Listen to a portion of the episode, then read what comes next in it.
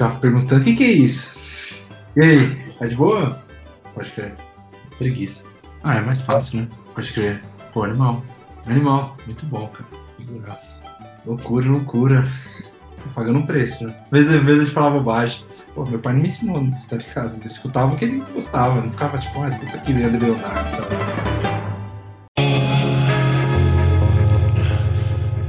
Mundo Mastric, programa 035.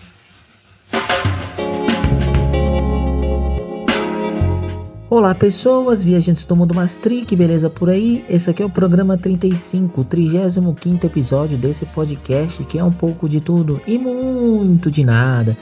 Episódio esse que chegamos com o Tiago Nascimento para falar um pouquinho sobre as memórias da Zona Sul de São Paulo, mas antes vamos né, lembrar algumas coisinhas para vocês aí. Se você quer ajudar o Mundo Mastric, você pode ajudar de várias maneiras. Você pode trazer um novo ouvinte para esse podcast. Você pode compartilhar o episódio desse podcast nas suas redes sociais, compartilhar com seus amigos, enfim. Você pode até ajudar financeiramente esse projeto a continuar a partir de cinco reais por mês em apoia.se barra Mastric. Você pode ajudar esse podcast a se manter. E também você pode ajudar de uma outra maneira. Agora temos bags. Sim, somos uma marca. Mentira, é só um, algumas bolsinhas, né, chamadas shoulder bags, né, aquelas bolsas que você põe no seu ombro. Sim, você pode comprar elas. Entre nas nossas redes sociais, tem no nosso Twitter, Mastric Mundo, todas as informações também, ou nas minhas redes sociais, né? Você pode entrar lá e ver como comprar a bag do Mundo Mastric e ficar na estica, né? E ainda ajudar esse podcast a se manter. Eu queria então agradecer todo mundo que tem ouvido os episódios, muito bacana, muita gente tem comentado. Também queria agradecer ao Thiago pela conversa, assim, foi muito bacana gravar com ele. E mandar um abraço para pessoas que a gente citou aí durante o episódio. Um abraço para todo mundo aí que ouviu esse podcast, que vai ouvir esse podcast, que vai ouvir os outros episódios. Você pode ouvir nossos episódios completos lá em Mundo Mastric no Spotify, nos agregadores de podcast, beleza? Então vamos para mais um episódio aí, sem muitas delongas, porque o papo tá muito bom.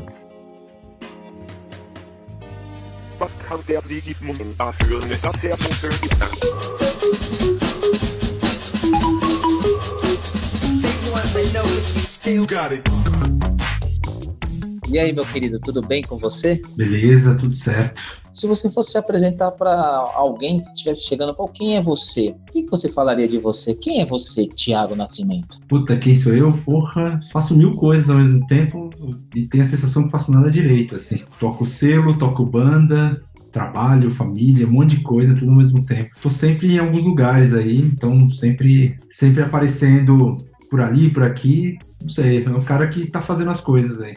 Logo já chamou a atenção ali que você falou que toca o selo, né? O que, que você tá falando? Você tá falando de selo de carta, meu? O que, que é selo, cara? Pô, quando a gente fala selo, a gente tá falando de.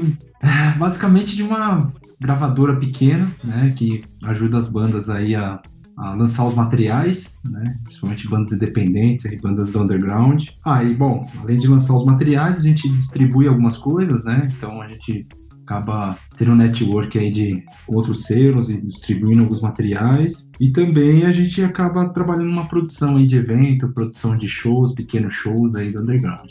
Mas é que estilo de música, assim, porque eu posso lançar, sei lá, eu tenho uns camaradas aqui que, tem, que toca viola, eu posso lançar no seu selo aí, mas qual é que é esse selo? Putz, o selo é um pouco, um pouco uma extensão nossa, assim, né? Minha também, principalmente, eu acho, até a Mari também que me ajuda, tem outras pessoas também que me ajudam no selo, mas baseado na nossa influência, né?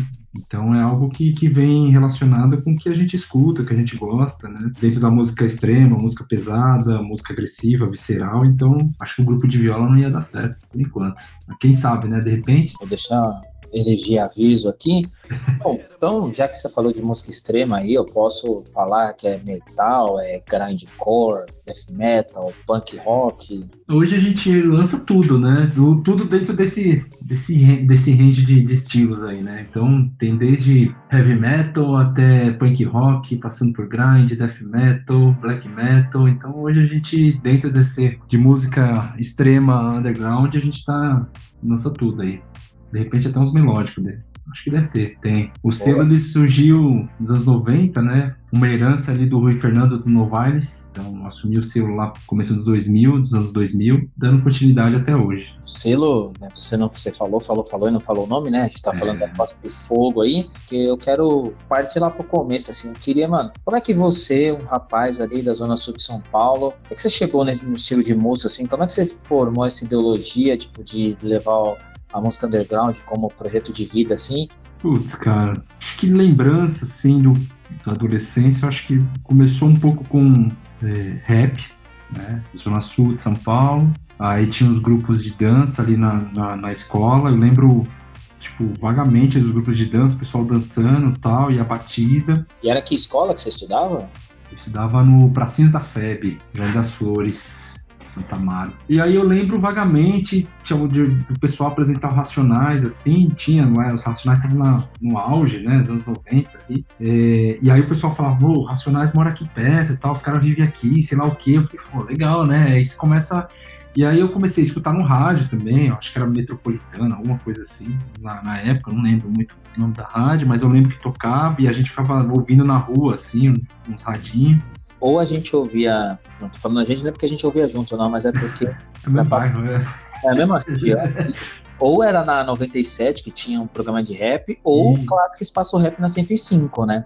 É, acho que sim. É, acho que era no mais 97, eu acho. A 105 eu fui conhecer depois. Mas eu, é, eu acho que era 97. Depois eu achava estranho que as rádios, as rádios mudavam de estilo. Lembra disso? Tipo, uma rádio tocava uma coisa, depois passava a tocar outra coisa. Às vezes eu tocava rap, e aí, tipo, a 97, por exemplo, era muito música eletrônica, né? Tipo, os dance music. É, os dance music, era. E aí, e aí mano, cê, e você lembra de uma coisa que na 97 eu lembro porque eu gostava de jungle, né? Minha memória longa é meio ruim, mas você me lembrou que que, tipo, o Django também fez parte da minha formação, porque eu gravava as fitas, lembrei agora, gravava as fitas do programa de rádio.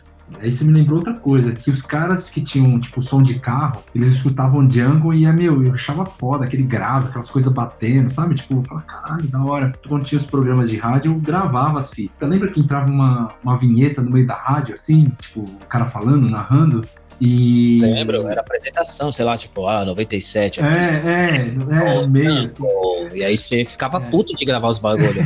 é, só que aí você lembra, que, pelo menos na minha memória, que, tipo, reconhecia a música e aí entrar e sempre tinha esse, esse, essa inserção aí dessa, dessa narrativa, dessa, dessa fala, né, em cima do negócio. E aí eu sempre ficava com isso na cabeça. Mas eu tava falando isso porque quando eu comecei a escutar rock, eu começava a gravar as fitas também. E eu comecei a escutar rock, eu acho que talvez TV, não lembro bem. Eu lembro que minha prima gostava de Nirvana, alguma coisa assim. Só que aí o que eu lembro mais assim foi a palavra ratos do porão na escola.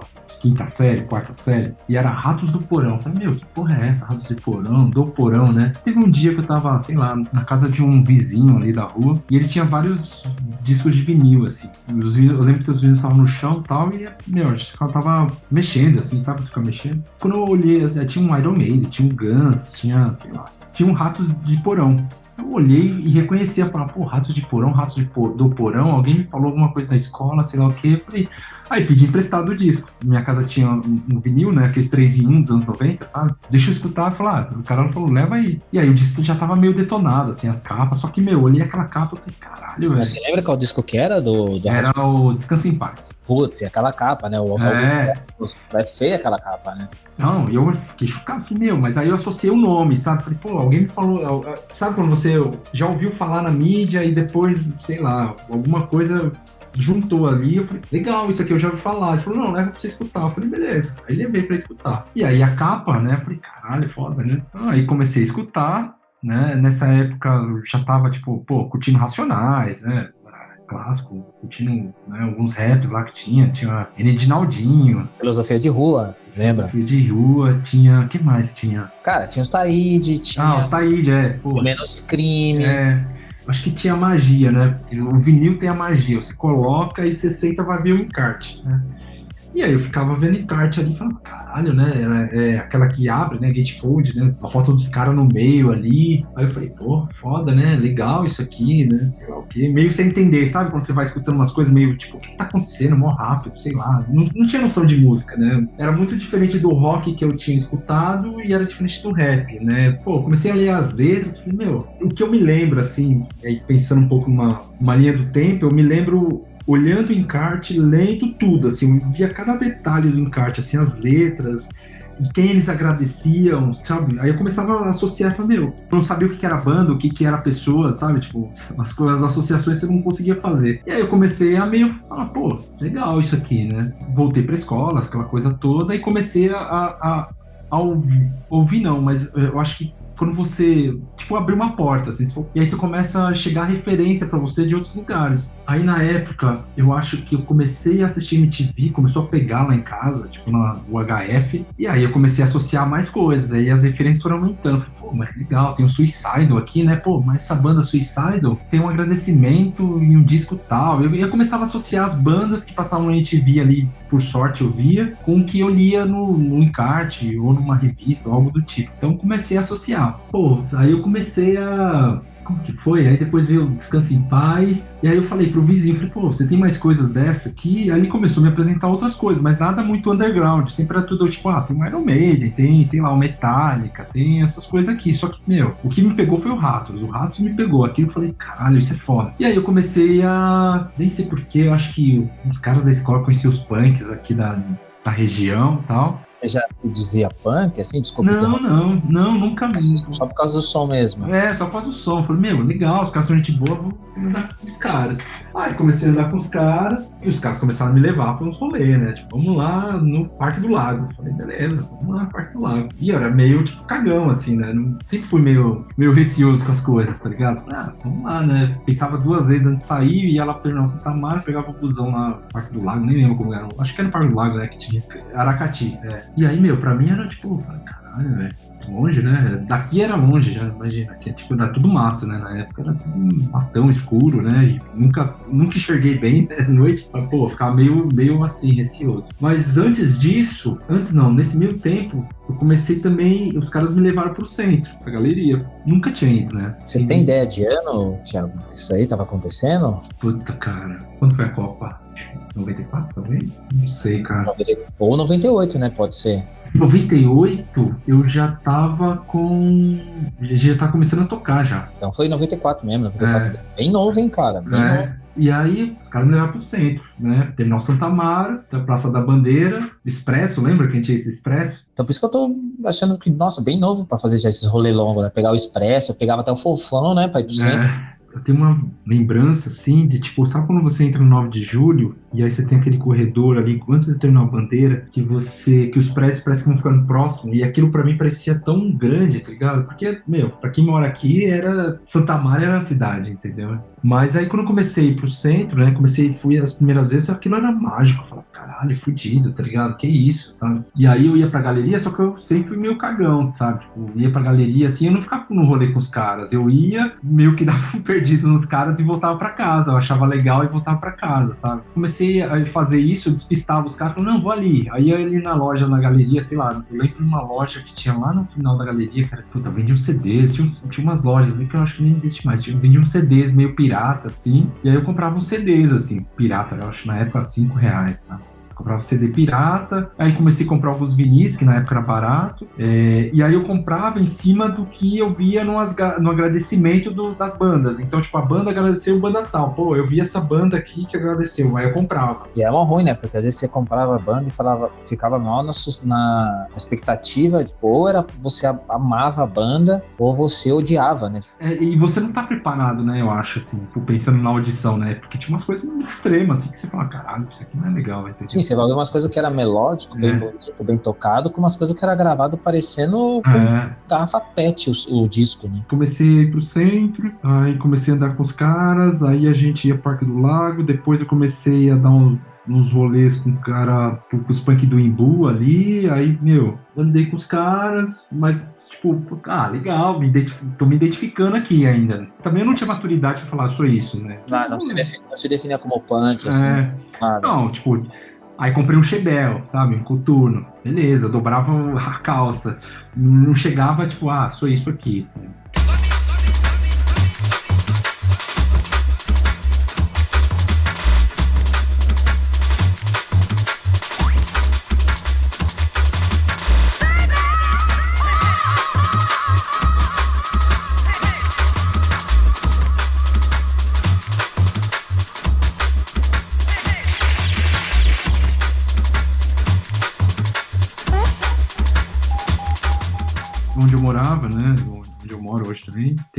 A Casa de Cultura da Embu-Mirim. E aí eu comecei a me interessar mesmo por tocar, assim. Aí tinha um programa social lá que era tipo de percussão, chamava Garoto do Pira. E aí começou aí também os caras que curtiam rock, curtiam punk, aí começou os, os punk também. Falei, pô, vamos montar uma banda aí. Vamos aí, vamos, não sei tocar nada, eu gosto de bateria, mas eu, tá ligado? Não sei tocar, né? Meu pai via que eu tava com interesse, assim, né? De, de tocar instrumento, bateria. A família do meu pai é muito musical também, então na época, meus tios lá da Bahia, da cidade do meu pai, eles tinham uma banda de axé. E aí a família inteira trabalhava na banda. Tinha um motorista, tinha um ônibus, aí tinha um motorista que era o meu tio, aí o cara da luz era outro tio. É, cara, é, é. Qual é o nome desse grupo aí? Você lembra? Overdose. Overdose. E olha que nome Over... punk, mano. É, pois é, era Overdose, parecia a banda lá de metal, né? E aí eles tocavam chat, um ônibus, achava foda, sabe? Quando você olha e fala, caralho, que legal, sabe? Queria viver assim. Ah, esse cara tinha um ônibus, via no ônibus, sabe? Via pra São Paulo, viajava o Brasil inteiro num ônibus. E aí tinha o, um tio era, dirigia um, um ônibus, o outro cuidava da luz, o outro cuidava do som, um tocava.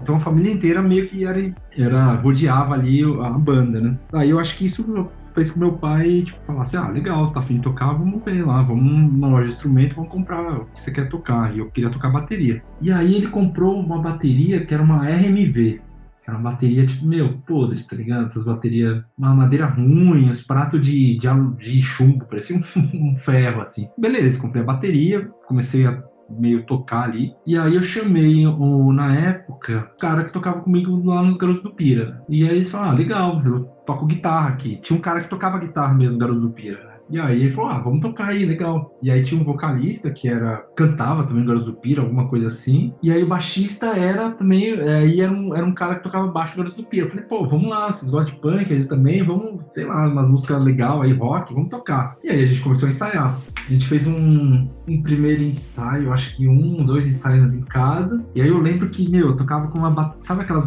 Você já viu aquelas baterias, aquelas baquetas de, de plástico? Sem noção nenhuma, né? Então, já, não sei se você já viu baqueta de plástico. Terminava o ensaio, aquela poeira de, de plástico, uma merda. Beleza, rolou o ensaio e tal. Aí, sei lá, no terceiro ensaio o guitarrista saiu. Foi isso? A gente chegou a tocar com ele? É, não, ele saiu. E aí os caras falaram. Aí apareceu o Renato. O Renato, o Renatinho, DR, sabe? Isso, o Renato, pra quem não sabe, que é toca até hoje com o Thiago, né? Isso. É, alguém conhecia ele, aí teve um dia que foi um monte de punk em casa, na casa da minha mãe, tipo, os caras de moicano, sabe? Tipo, uns punk do Imbu, sei lá. E aí veio o Renato junto. Sua mãe deve ter feito almoço para eles. Com certeza. Chegou o Renato lá também, falou, meu, vou tocar. Aí, meu, o Renato meio que tocou junto com o cara, também não tocava muita coisa. E aí, beleza. Aí o cara saiu, eu falei, pô, Renato, vamos tocar junto aí e tal. Aí, meu, ele ficou. E a gente ficou tocando junto. Aí depois a gente passou o ensaio da minha casa pra casa dele, que ele morava ali no. Porra, perto da, depois do Jardim São Francisco, na Guarapiranga, mais pra baixo, não lembro o bairro, perto do Riviera. E aí a gente começou a ensaiar na casa do, dos pais dele ali. É, eu na bateria, ele na, o Renato na guitarra, e aí tinha o Jairo no, no baixo e tinha um Ilha no vocal. E qual era o nome da banda? Já era o. É, já, não, já era o Desordem Regresso. Aí a gente deu o nome pra banda. Aí, aí falou, meu, Desordem Regresso, e aí a gente falou, pô, vamos tocar. Eu acho que o primeiro show que a gente fez, show, né? Foi na casa de alguém no Parque Europa aqui. É, eu acho que foi no Parque Europa. Eu sei que, meu, a gente foi a pé e tal. Teve uma treta na casa do cara. Pô, sei, eu, só, eu só lembro de alguém com. Eu só lembro que eu fui to, eu toquei bateria e tinha sangue na bateria. Me lembro dessa. dessa, dessa coisa, que teve uma treta, tá ligado? Aí as pessoas ficaram presas em casa. Eu acho que teve alguma coisa com. alguma treta com a boca lá da, rua, alguma coisa assim não me lembro muito bem. A Renata deve lembrar disso aí. E aí tem, rolou uma treta, sei lá o que, a gente tocou. Pô, foi legal. Eu lembro que um, um, segundo ou um terceiro show, sei lá, era no Parque Santo Antônio, em cima de um caminhão. Foi legal. E aí a gente começou a animar, falou, pô, legal. Aí a gente arrumou um gravadorzinho e gravou, tipo, uns ensaios, assim. Foi legal também. Eu acho que eu tenho essa fita até hoje. A gente gravou uns ensaios. Aí, resumindo, o vocalista saiu. Já conheci outras pessoas de banda daqui da região. Aí a gente chamou. Acho que era o Sérgio, acho, época não me lembro. É, foi o Sérgio. E aí chamou esse cara que era amigo nosso, que também morava no Jardim das Flores. É, aí ele começou a tocar, tocava um pouquinho melhor, assim, tocava mais, mais, mais rápido. E aí eu fui pro vocal. Aí eu fui pro vocal, aí eu acho que o Sérgio. Aí tinha um outro cara que também tocou com a gente, que era o Fernando, mas ele tocou muito pouco tempo, já em São Francisco. E aí ele tocava, o Fernando tocava numa banda chamada Tragedy. E essa banda era referência aqui no bairro, na região, de metal. E o Fernando toca mal bem, até hoje ele é puta talento. Assim. Depois os caras vão falar do Tragedy aí, ó. É, dos americanos tá com nada. Esse, esse Tragedy de Jardim São Francisco. Nossa. E ele toca mal bem e tal, toca até hoje, tenho contato com ele, ele toca mal bem. Puta talento. Ele tocou um tempo com a gente também, depois o Sérgio continuou e tal. Tô tentando lembrar da. Não sei, é, tentando lembrar da história, assim, como todo. A mente pode deixar a história mais bonita mesmo, é. mais feia. Não é. Mas aí eu tenho algumas perguntas, né? Como é que chega em 2000 ou barra 2001, agora minha memória não, é, minha memória está falhando, Festival de Música do Alberto Conte. Porra, às 11 da manhã esse daí? Será que foi é, Foi no Sesc Santo Amaro. Como é que ah, chega? Ah, pode crer. Foi lá que a gente se conheceu? Não, não. não pra, pra, é que para quem não sabe, né? Eu estudei no Alberto Conte e por coincidência uma pessoa ah, da banda do Tiago estudava lá. Sim, era o Renato, cara. Renato e a gente, a gente se cruzou, né? No vídeo do, do DR do show aparece eu passando ali. Assim.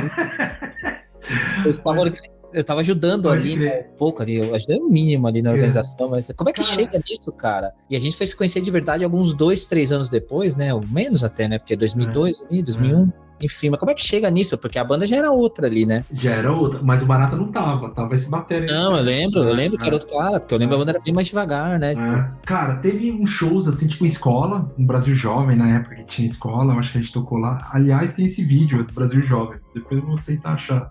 Alguém me mandou esses dias, o Rafael, nosso amigo, mandou. É, eu caindo no palco, sabe aquelas coisas meio de filme? é, mas é legal esse.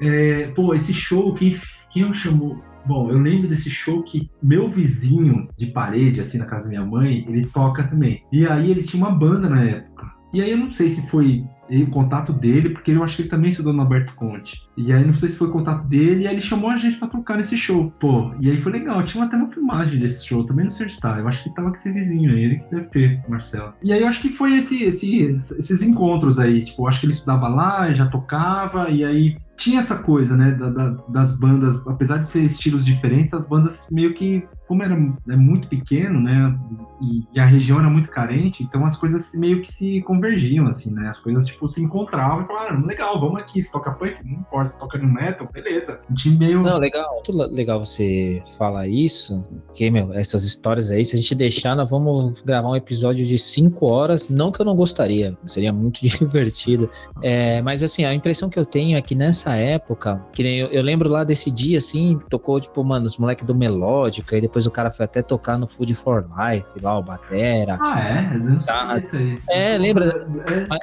mas, você lembra dessa banda, né? Nessa época tinha essa impressão que, mano, que nem tocava os caras do Melódica, e tinha cara do rap, cara do sei o que lá. Era muita gente fazendo música, assim. Eu tenho a impressão que o começo dos anos 2000 ali era uma época muito musical, assim. Eu tô falando só da Zona Sul, mas você pega, por exemplo, os caras, amigo nosso, que é da Zona Norte, que tocava também, os caras que não é de São Paulo, que sempre, mano, um monte de banda foda, assim. O que você acha que tipo, fazia a gente gostar tanto de música, assim, tipo, tão música, tipo, gostava de rock, gostava de rap? O que, que você acha que fazia a gente ter tanta vontade de fazer música nessa época? E o que, que você acha que, mano, que aconteceu que a impressão que a gente tem hoje em dia é que diminuiu isso, assim, de ver disso, assim, ou você, sei lá, discorda, enfim, pode ficar à vontade. Posso dizer que são duas coisas. Política o Brasil era fodido, né? Começo dos anos 2000 ali, todo mundo meio na revolta, sabe? Tipo, inflação lá em cima, coisas meio estranhas, principalmente pra quem era, sei lá, da periferia, entendeu? Acho que tinha uma coisa meio revolta, assim, saca? Que talvez tinha nos anos 80 também. E não tinha internet, cara. a gente não tinha o que fazer na real, tá ligado? Então a gente, pô, ia fazer o que era legal, assim, né? E, tipo, e tinha essa coisa de musical mesmo que já vinha dos anos 80, dos 90, essa coisa, tipo, de ter, de ter uma atração pelo instrumento. Eu acho que é uma diferença que a gente não, não tem hoje, assim. Como a gente ficava, pelo menos lembrando aqui, eu acho que a gente ficava meio oci, ocioso, tá ligado? E cabeça vazia precisando do diabo, né? Então a gente.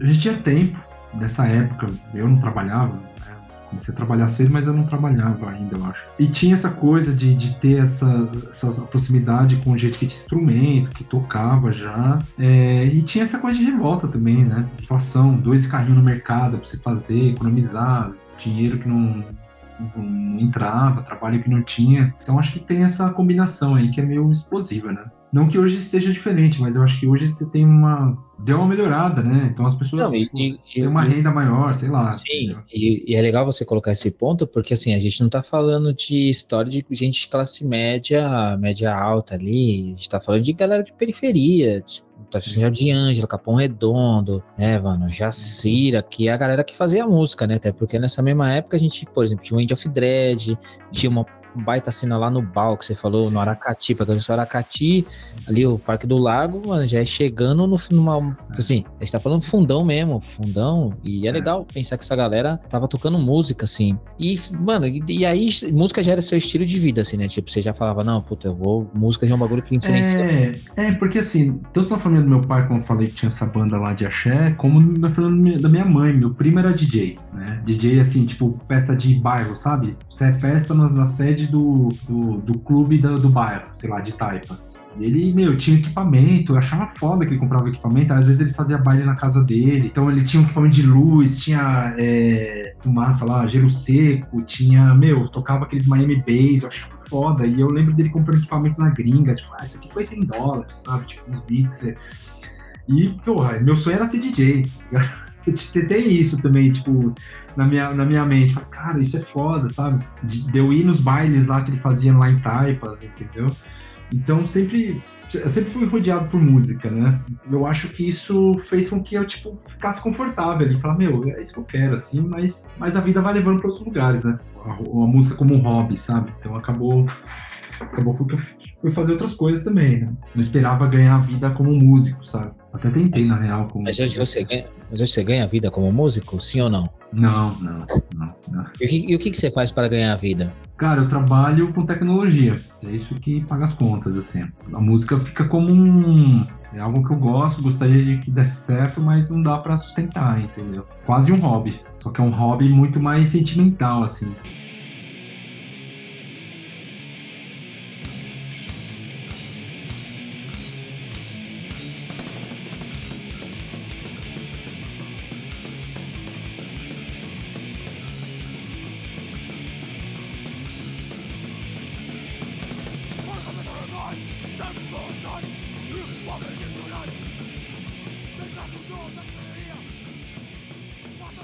Como é que o Dare vira essa banda, tipo, rápida, agressiva, deixando de ser o rock, passando por o grind ali, por pintada de metal, enfim, como é que vira esse monstro, assim, no bom sentido? Cara, é que, puta, falando assim, a jornada parece gigantesca, né? Eu fiz muita coisa, a gente fez muita coisa, né? Então, assim, a gente vem, né, é...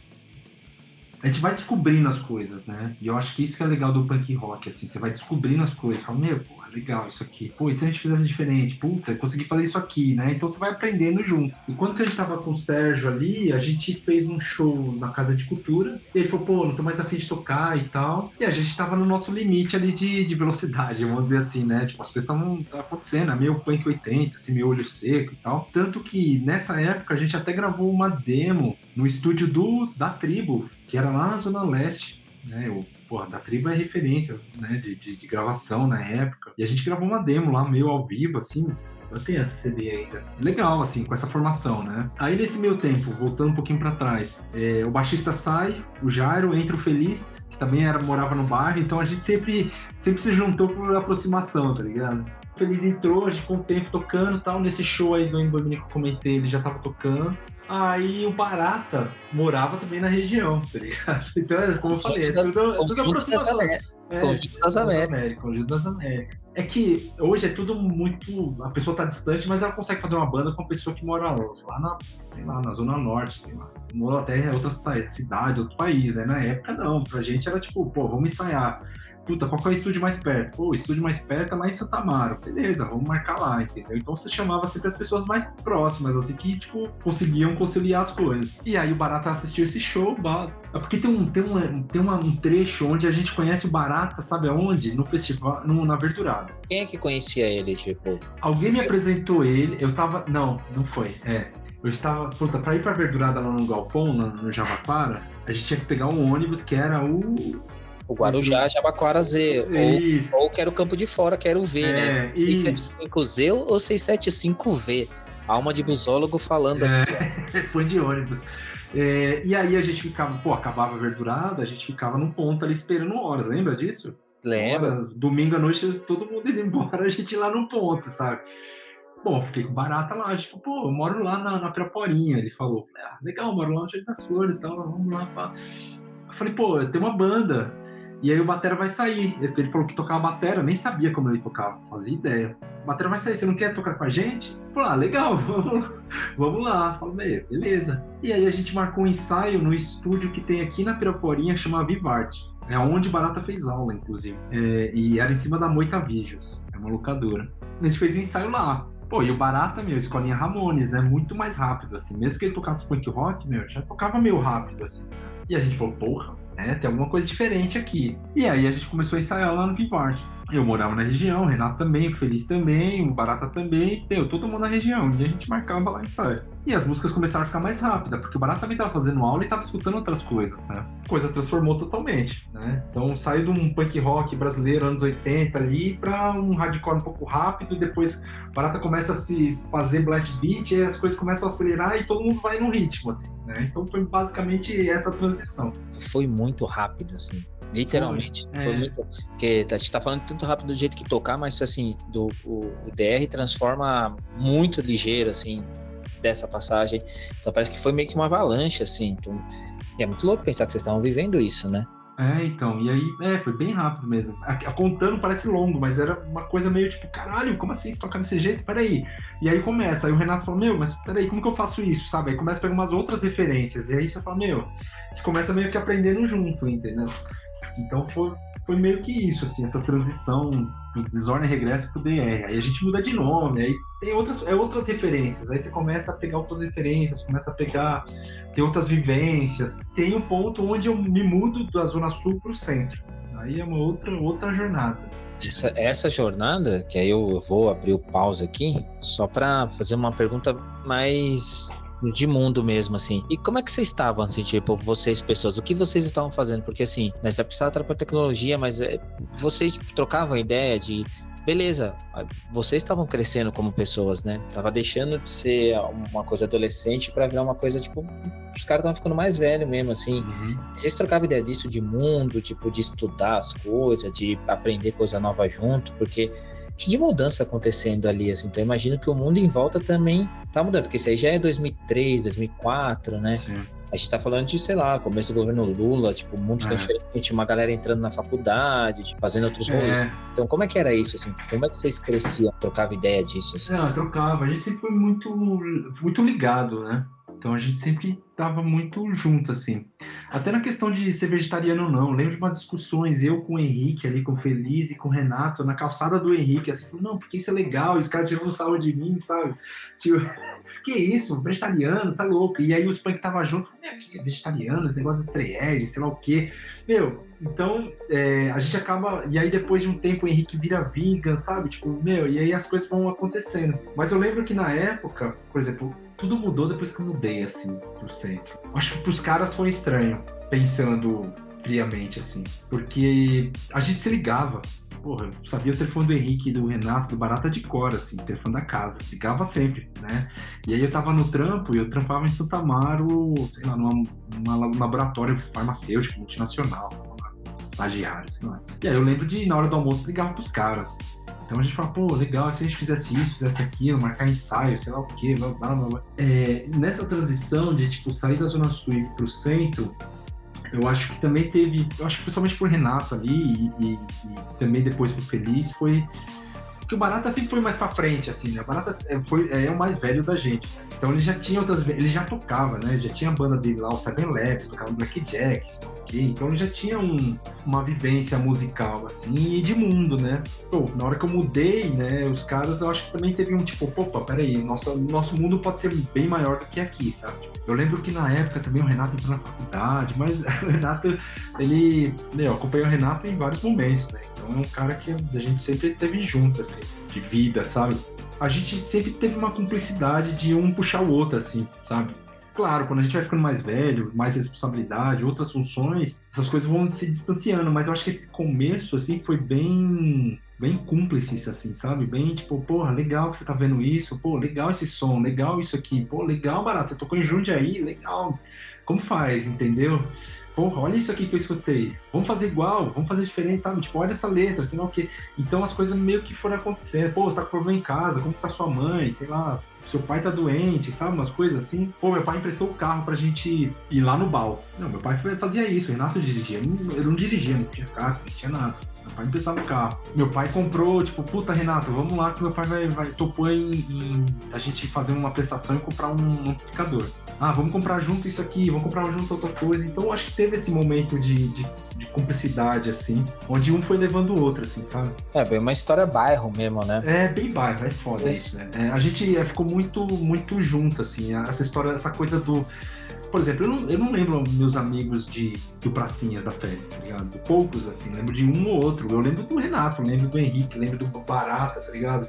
Eu lembro desses caras, então eu acho, e aí se for até fazer um estudo psicológico, eu acho que isso que me marcou. Parece que eu não tive um passado juvenil, sabe? Tipo, eu vou lembrando umas coisas muito pequenas, assim, tipo, ah, não tô falando que eu esqueci todo mundo ou esqueci os eventos, mas eu, eu o que mais me marcou foi justamente estar com esses caras tem coisas que acontecem na nossa vida que a gente não sabe, né? Mas está mudando a nossa vida ali, assim, tipo, que não tem mais volta. Tem coisas que acontecem ali que é um, dois, e que a vida de repente vai por um outro lado, transforma, né? Então, assim, ter juntado todos vocês ali é algo que mudou a vida de vocês, assim, e vocês não estavam sabendo, né? Vocês deviam saber hoje, né? Por isso que hoje você para pra pensar nisso fala, nossa, é verdade, eu lembro disso, assim. E é legal porque tem muita, muita, muita história, né, cara? E, nossa, é. E é isso que é incrível, assim, porque eu acho legal a história do Dare. Um dia eu tô falando isso aqui agora abertamente, tá? É, talvez eu nunca te falei isso, mas um dia que eu quiser sentar fazer um documentário, um, um documentário pra fazer sobre o Dare, assim, e porque ele conta várias histórias, inclusive a história ali de uma parte da Zona Sul,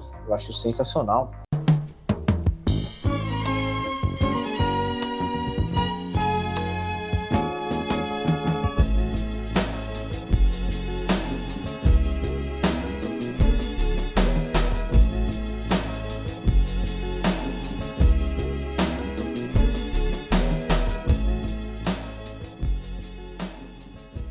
Vocês passaram por isso, vocês cresceram juntos, e que a partir do momento você fala, tá, eu sou capaz de não só produzir banda, mas eu sou capaz de produzir, porque você falou que você lá no começo falou, pô, recebi o selo do Rui Fernando, né? está falando de um cara que é um um, um, exemplo, tipo, um cara que é referência no hardcore, né? O No Violence é uma banda icônica, assim. Como é que você recebe isso e fala, não, pô, cara, eu sou capaz de produzir também, tipo, de ter selo, de ter coisas, e, e esses caras te ajudam também, tipo, o Feliz, o Renato, o Barata, tipo, outras pessoas. Como é que foi, como é que tudo isso culminou na sua possibilidade de não só produzir banda, mas produzir outras coisas que você eu sei que tem livro, tem, mano, é, registro foto de evento, de coisa assim. Uma produção muito maior do que só música, né? Cara, então, isso é, acontece no momento que eu saio da Zona Sul, conheço outras pessoas, outras vivências, começa ter outros contatos. Basicamente, tipo, pô, a gente se conheceu, ele ia na minha casa lá com o pessoal, a gente morava um monte de gente junto, um conhece o outro, um, um, um ajuda o outro, aquela coisa toda. Eu acho que no momento ele tava, na época, eu acho que ele tava tentando prestar concurso, não ia dar tempo, e aí ele ia lançar o primeiro disco do DR original, assim, né, oficial, que era o, o Split DR com Morte a Seta. Ele ia lançar com Pecúlio. E aí, eu acho que ele tava meio ocupado. Falou, cara, não vou conseguir dar atenção para isso, mas se você quiser tocar as coisas, beleza, toca aí. Eu te passo as coisas e você faz aí com boca. Eu falei, beleza é tanta história para contar que a gente esqueceu de um detalhe muito importante, né? Você tá falando aí do primeiro disco do Deco, a Pecúlio, e você tá falando de.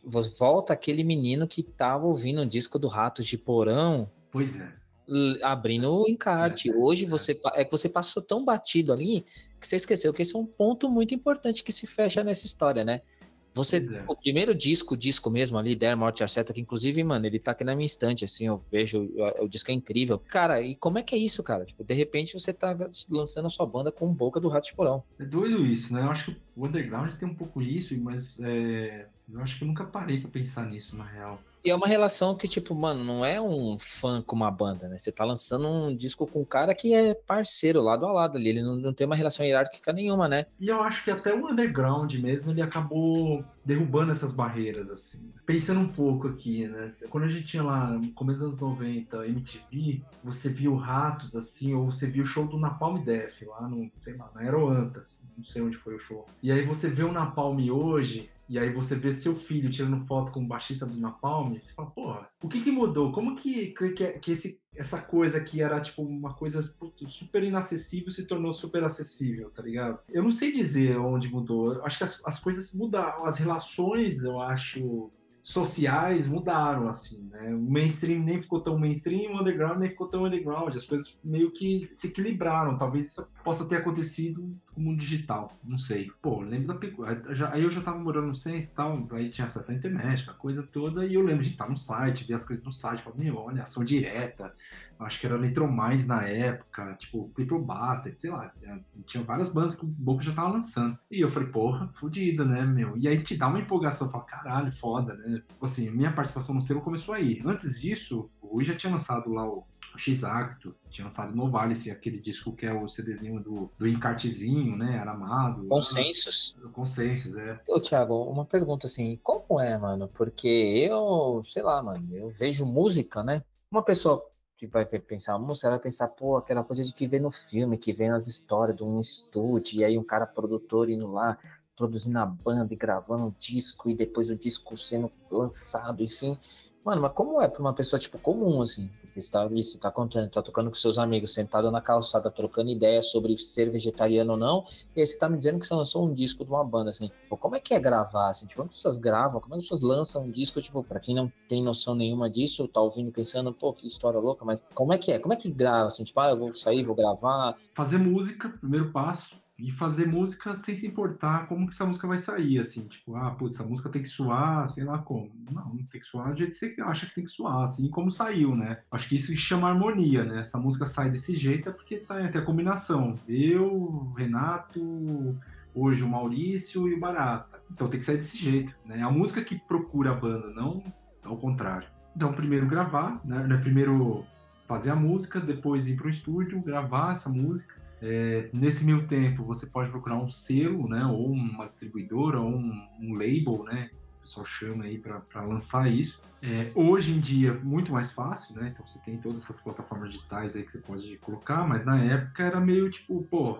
a pessoa achou interessante, falou, pô, legal isso aqui, vamos lançar. Basicamente é isso. Então você constrói a música, não, primeiro você tem a banda, constrói a música, vai pro estúdio, grava, gravou, procura um selo, mostra pro selo, o selo se interessou, o selo vai cuidar dessa produção de, de fazer o CD, distribuir o CD e tudo mais. Né? Fazer esse material girar. Basicamente é, é, isso. E daí, como é que você viu? Caramba, vou, eu consigo gravar mesmo, tipo, lançar bandas? E como é que você resolveu adotar a Cospe Fogo para você? Começa a lançar outras bandas assim, pensa underground, assim. É uma pergunta meio boba até depois, assim. É, como é que é a sensação de lançar coisas? É tipo, é muito boa, é legal, é bacana, é frustrante, enfim. Tem a questão da idade, né? Conforme o tempo vai passando, você fica menos emocionado, né? Eu acho que tem, tem essa questão também. Hoje eu sou bem menos emocionado e muito mais racional, assim. Eu acho uma merda, porque você fica meio. meio adulto, tá ligado? Você não, você não, você tem que se policiar para ver coisas bonitas assim. E aí eu acho que também começa um discurso meio de velho, assim, tipo, ah, puta, legal, isso daí já vi mais de 10, sabe? Umas coisas assim. Então eu tento me policiar hoje para tipo, pô, legal, tem coisa nova acontecendo, as coisas são inspiradoras, dá pra fazer, dá pra, dá pra colocar na rua. Na época eu era muito emocionado, no sentido tipo, pô, isso aqui é legal, eu quero fazer isso aqui, entendeu? E eu sempre fui fazendo as coisas meio sem sem, meio sem pensar muito, sabe? Tipo, ah, puta, como faz um CD? Ah, esse aqui é o telefone da fábrica, ligava pra fábrica. Fábrica, como faz CD? Ah, você tem que fazer um instalar um, na época você tinha que instalar um programa para lançar o IRSC para fazer um CD e aí você vai mandar a master e vai mandar aqui. Beleza. MTV, como faz para mandar um clipe para MTV? Liga na MTV. Ah, MTV, ah, você tem que ter uma fita DAT aqui que você tem que mandar. Beleza, tá aqui a fita do confronto. Ó, põe aí. Ah, putz, não é esse modelo, tem que fazer outro. Então, meu, era meio que ligava nos lugares e perguntava. E eu perguntava para um, para outro que já lançava, até o Boca mesmo, Boca, como faz aqui? Ah, aqui, ó, tem a poluição. Rui, como que era? Ah, isso aqui. Lib, como que era, Lib? Lib, como faz isso? Faz aquilo. Então, meu, você, tinha, meu, meio que, tipo, ia fazendo, assim, você meio, você meio receio, né? Como a gente não tinha acesso a muita coisa, então as coisas iam acontecendo, assim. Né? Eu acho que diferente de hoje, tem muita oferta eu acho. E aí dá a sensação que, tipo, tá, beleza, as coisas são meio fáceis de acontecer. Antes não, antes você tinha que dar uma corrida atrás, tinha que ligar mesmo e falar, puta, e aí, como que eu faço fazer isso aqui? Aí o cara ia explicar. Já que você falou, me, me veio essa pergunta assim. Há quem diga, muitas pessoas dizem que hoje em dia a cena musical mesmo, tipo, underground, tá bem mais tosco, produzindo bem menos. E você tá me dizendo que tem muita oferta aí. Não, e aí, tipo, como é que é? Tem, tem muita gente produzindo? Porra, tá, pra produzindo? Pra caralho, pra caralho. Eu acho um, um, equívoco falar que não tem nada acontecendo. E por que você acha que as pessoas têm essa impressão? Como é que é? Porque não tem show, porque às vezes as, as, quem tá produzindo não tá no Instagram, não tem like, não tem nada, mas o cara tá fazendo, o cara tem um plugin lá, tá na máquina dele, ele vai conseguir gravar, tem uma interface que ele vai ligar a guitarra, ele vai gravar todos os instrumentos, vai fazer e vai lançar no Bandcamp. No mundo, isso aqui eu tô falando no Brasil, pô, no mundo afora tem banda pra caralho, banda nova, banda boa, banda boa, banda fodida, assim, que você fala, caralho, isso aqui é muito bom, como assim? Isso aqui foi lançado em 2022, entendeu? Aproveita aí, vai, já que a gente falou disso, vai, duas bandas brasileiras novas aí, boa, que você fala, porra, os caras estão lançando boa, boa, e duas bandas gringas, vai. Mano, pensa aí, mano pensar. Okay. No Brasil tem um laço.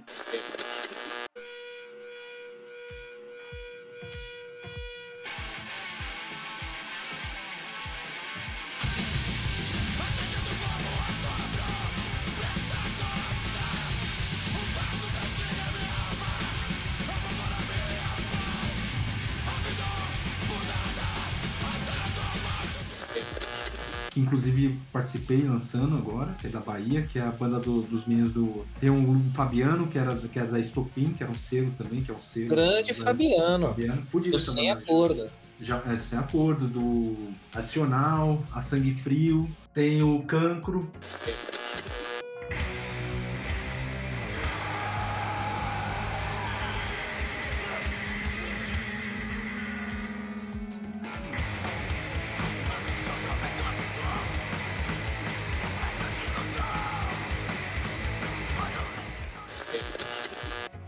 Chaveiro, que tocavam lá Revancha. Na gringa também tem diversas bandas surgindo aí, tem Paranoid, tem Epidontia, death, cena death metal gigantesca de, de, banda de banda nova, assim. Então, cara, falar que não tá rolando nada eu acho meio preocupante, na real.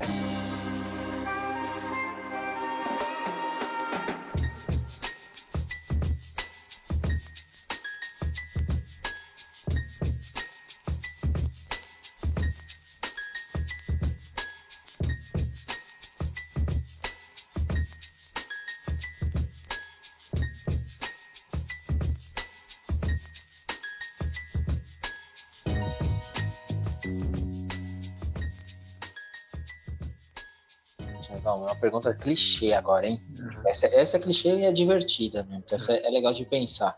Cospe Fogo pode lançar qualquer banda e voltar no tempo e lançar qualquer banda. Você, você, que banda você queria ter lançado e não vale falar o Rato de Porão para puxar saco aqui. Pode ser tipo o que já existiu, que ser nacional, ser gringa, à vontade, a imaginação aí vai a milhão. Que pergunta, hein, velho? Pensando. Eu respondo por mim, se eu tivesse um selo, hum. tivesse um selo assim, que eu falasse, pô, Davi, se tivesse um selo, pode lançar qualquer banda do hardcore, do punk, do rap, eu queria fazer, tipo, mano, minha cabeça, hein, cara. Então, assim, perdoa quem tá ouvindo aí. Puta, eu, eu teria feito, tipo, na minha vida um split do Racionais com o Minor Threat. Já pensou se pudesse? Caralho! que loucura! Imagina, pô, tipo, é. você tá lançando a banda aí, você fala, nossa, mano, olha esses caras tocando rap aqui, pô, esses caras mandando mensagem aqui. Se lançasse um split assim do Racionais com o Threat. Pô, mas Racionais é uma banda que eu queria ter lançado. Pô, Racionais mudou tudo, né? E depois eu comecei a entender o Racionais, depois que eu comecei a escutar rock, sei lá, o Rádio de Porão, punk, essas coisas, eu falei, porra, aí eu vi a importância melhor. do Racionais, entendeu? Entende melhor, é incrível isso. É. Quanto mais você ouve rock, mais você entende o Racionais, cara. Total, total. É, foi, é foi, exa foi exatamente isso que aconteceu, assim. E às vezes até você tem crise, fala, meu, será que eu tenho que gostar de rock mesmo? E grande parte do, do, do que a gente pensa de cena brasileira, de música alternativa, é o Racionais. Porque o Racionais, enquanto muita gente estava pensando, já estava construindo o underground. Com certeza. Cara, é aquela história lá no Argo 3 que o pessoal, Sobrevivendo do Inferno, o pessoal cabritava o negócio lá, fazia cópia pirata e vendia. Os caras falaram, não, tá tudo bem, pode fazer, manda ver, tá ligado? Sempre deram espaço para outros grupos, sempre levaram a quebrada deles, sempre estavam juntos, sempre, sabe, tipo, é uma coisa que, meu, tá, tá grudado com o punk, assim. O meu maior orgulho como pessoa é viajar para qualquer canto do mundo, tipo, falar, mano, ó, sou do Jardim São Luís, do Capão, tipo, e se alguém não conhecesse, fala, não, aqui, mano, Racionais, cara. Dá até uma outra coisa muito boa, né? Que é tipo um outro momento aí falar dessa coisa que é viajar para fora do Brasil para tocar, cara. Que é o underground proporciona, né? Mas nem vou entrar nessa, nesse limbo aí, senão os caras com mais 5 horas também. Eu só queria mesmo perguntar disso, né? Dessa coisa do, do, do underground, de pessoas de referência. É, o que que você produziu ali para finalizar, né? Tipo, o que que você produziu que você acha que tipo, você se orgulha é, e o que você acha tipo que que ainda não se produz dentro do underground que a gente possa produzir assim da cena de hardcore de música assim. Eu sei que essa pergunta é um pouco difícil porque ela é muito ampla, mas Puta, segunda pergunta, puta, cara, eu acho que a gente deveria ter um festival fodido, assim. Festival indoor, é, outdoor, sabe? Tipo, solzão na cabeça. Tipo, num, num, dos modelos que fossem tipo festival aberto, sei lá, vou falar um festival que a gente vira, tipo um Rock in Rio mais underground. Um Rock in Rio mais underground, assim, sabe? Tipo, produção, ter espaço para outros selos, para as bancas, para a banca da, das bandas, comida, é, pô, pessoas poder se acampar. Tem isso já aqui, né? Você tem uns festivais no sul que são mais ou menos esse modelo, mas eu gostaria de produzir isso, tá ligado? Também, sabe? Uma coisa que teria vários gêneros dentro desse underground, assim, né? E ter essa liberdade aí de ter três, quatro dias aí de, de festival e, e todo mundo junto. Né? No último dia toca Racionais do palco principal. Mentira, não. Cara, sim. é, é, é. Eu já fico, já fico orgulhoso pra caralho que o Tatá fez o show do Racionais com facção lá no, na Zona Leste. Então, cara, pra mim é como se tivesse feito. Foi o dia que roubaram o carro do facção central, sabe?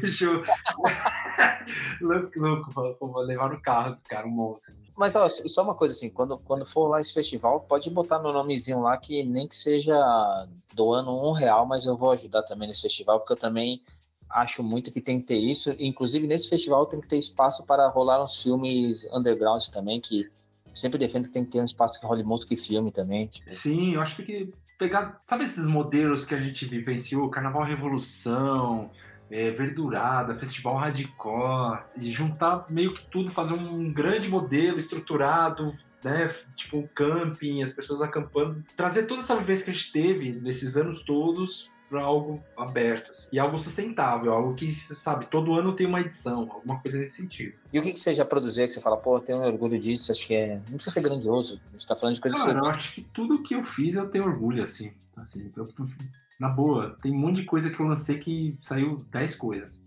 Sabe? Tipo, vendeu 10 coisas. Beleza, tô me prejuízo. Todo, assim. Eu acho que show te dá essa percepção. Que, tipo, caralho, consegui colocar mil pessoas aqui. Olha esse, esse, essa cartaz aqui, esse, esse pessoal em êxtase. Porra, eu ajudei a fazer isso, entendeu? Tipo, como eu consegui fazer isso, sabe? Tipo, como eu consegui, junto com meus amigos, a organizar, tipo, 500 pessoas num local em êxtase, assim, sabe? Tipo, coisas acontecendo, show rolando, bandas de outros estados vindo ou de outros países vindo, como eu consegui, não falando inglês direito, falando com os caras, sabe? Como consegui sair, fazer isso, saindo da Zona Sul, é, tipo, sem perspectiva, tipo, só, sabe, tipo, se jogando. Não sei também, é um pouco de sorte, é um pouco de encontrar as pessoas certas, tenho muitos parceiros muito, muito firmeza, assim, que a gente se, se completa. Então, assim, eu acho que show te dá a percepção de, tipo, caralho, como consegui fazer isso? Como as coisas aconteceram para ter 500 pessoas aqui em êxtase, sabe? É, e material também, né? De tipo, pô, lancei isso aqui, lancei uma banda tal, uma banda X, fiz turnê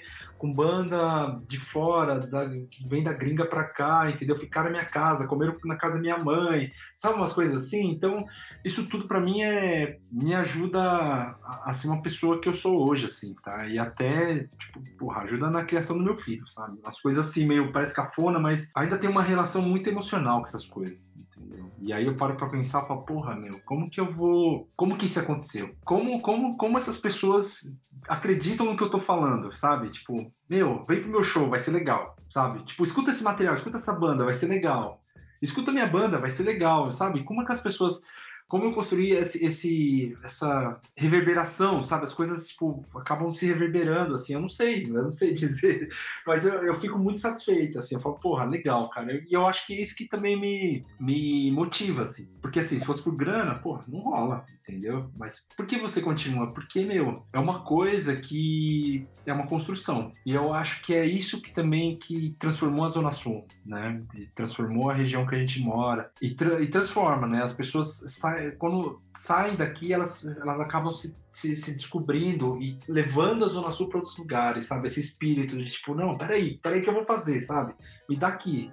Vou carregar, se tiver carregar, vou construir se tiver construir, vamos chamar as pessoas que tiver que fazer, sabe? Então acho que tem esse, esse, porra, quase espiritual, né? Você tem essa, essa coisa meio tipo, não, peraí, vamos se juntar aqui e a gente faz. Bom, não sei se vai dar certo, mas vamos fazer. A gente quer fazer, vamos fazer. E tá dando, pô. Tá dando certo. É, com certeza, com certeza. Ficou muito feliz, assim. Eu acho que não poderia terminar de melhor maneira. Feliz de conversar com você, de que você esteja nesse podcast aqui, que também é o meu, é o meu jeito de, de produzir pro underground aqui também. Com certeza. Não, eu acho, eu acho legal, cara. Eu acho, e eu acho legal a gente, como a gente tá produzindo, entendeu? E quando eu falo gente como a gente, é tipo, a vida é meio dura, né, cara? As coisas vão acontecendo e a gente meio que vai deixando de lado as coisas que a gente gosta, sabe? Acho que a gente ainda precisa dessa, dessa aproximação, dessa reconexão com o underground, com que a gente, como, como a gente se formou. Então, acho importante você estar tá fazendo podcast, né? Eu sei que, a, que a, a dar aula também te, te, te, te manteve reconectado né, com a juventude, conectado com outras coisas. É, e eu acho que a gente precisa desses pontos de, de conexão ainda, sabe? Conforme a gente vai envelhecendo. Pô, e acho do caralho tá rolando isso daí. Tem outros podcasts, outros fanzines, outros vídeos, outras bandas. Então as coisas estão acontecendo, né? Então se você tá ouvindo aí, produz também. E apoie quem tá produzindo, mano. Compartilha, divulga, mostra pras pessoas. Produzir é isso, né? É você ter algo diferente que volta para você alguma hora. Assim, alguma coisa, alguém te faz alguma coisa e fala, nossa, que legal, isso não fazia ideia. Não, total, total. E a gente tem que estar tá aí, tem que estar tá fazendo, tá ligado? Eu acho que não tem, não tem por que a gente não fazer. A gente tem tudo para fazer, então vamos fazer. Tem alguma coisa que a gente não conversou, não falou que você queira falar? Eu sei que ficaram muitos assuntos abertos aí. Que bom. Quem... É, tem muita história. Tem muita coisa. Pô, mas pô, agradeço. Você me ajudou a relembrar várias coisas, né? E geralmente, pô, eu não curto fazer entrevista escrita, tá ligado? Eu acho uma que eu não tenho paciência para escrever. Eu acho que escrito também fica uma coisa meio padrão, sabe? Tipo, meio ah, porque a banda chama isso, quando surgiu, sei lá o quê. Eu gosto de conversa, assim, conversa, falar, assim, eu curto. Né? Eu sou um cara meio tímido, mas eu gosto que as pessoas me perguntam as coisas que eu vou me soltando e vou falando. Acho que a gente tem muita coisa para contar ainda, né? Depois a gente marca um dia aí pra ficar relembrando as histórias lá. Quase que a gente morreu na estrada, lembra? Verdade, tem nem Ixi, aqui vai mais muitas horas. De... É muitas horas, ixi, aqui. Enfim, a, a, vida é isso, cara. É muito divertido. Eu fico muito feliz, assim, agradeço de coração. Quero deixar aqui, tipo, eu sei que a vida, infelizmente, fez com que muitas vezes a gente se afastasse e eu não, não conversasse com você ali, mas é, quero deixar a história que guarda no coração mesmo. E o cara que eu tenho como exemplo mesmo, produzir, de cara que eu vejo produzindo coisas, assim. Então, realmente saiba que você é um exemplo para mim e para muitas oh. pessoas mesmo, assim e gostaria que muito mais pessoas te conhecessem também, então por isso que eu estou gravando isso aqui, para que mais pessoas te conheçam, né? E aproveitando, né, já que você falou de banda, essas coisas, você não toca só no, no DR, né? Então, DR, você vai, a gente vai ouvir o DR, mas antes de ouvir o DR, que você vai falar que música a gente vai ouvir o DR, a gente vai ouvir uma outra banda sua. Então, meu, faça um resumo aí rápido do que é essa sua outra banda e fale que música a gente vai ouvir E que depois, e que música do DR nós vamos ouvir na sequência depois aí, para finalizar? Agradeço o espaço, agradeço, antes de tudo, essa conversa, de verdade. Acho que isso também foi importante nesse, nesse, nessa jornada que eu, que eu tenho, que eu tive, né? A gente ficou ligado muito tempo. Eu tenho uma outra banda chamada Urutu, que é. A ideia inicial da banda era fazer um. resgatar um pouco esse começo do heavy metal, é, mas, bom, o começo do heavy metal veio a partir do punk, que veio a partir do rock, então a gente sempre quer fazer essa, essa, essa, essa conexão entre o punk, né? O, o rock, o punk e o heavy metal, né? Então é uma banda que tem influências de heavy metal, tem influências de, de proto-punk, tem influências de punk rock, então a gente quer fazer essa, essa, essa, essa mistura aí. É, a gente está lançando um material novo, né? Eu tô com um vinil novo aí também pela Cospe Fogo, pela Reiyu, também lá do Sul, que é outro selo. A gente lançou agora conjunto, esse EP chama Fora de Compasso, e essa música que a gente vai ouvir agora chama Fora de Compasso, que dá nome ao disco.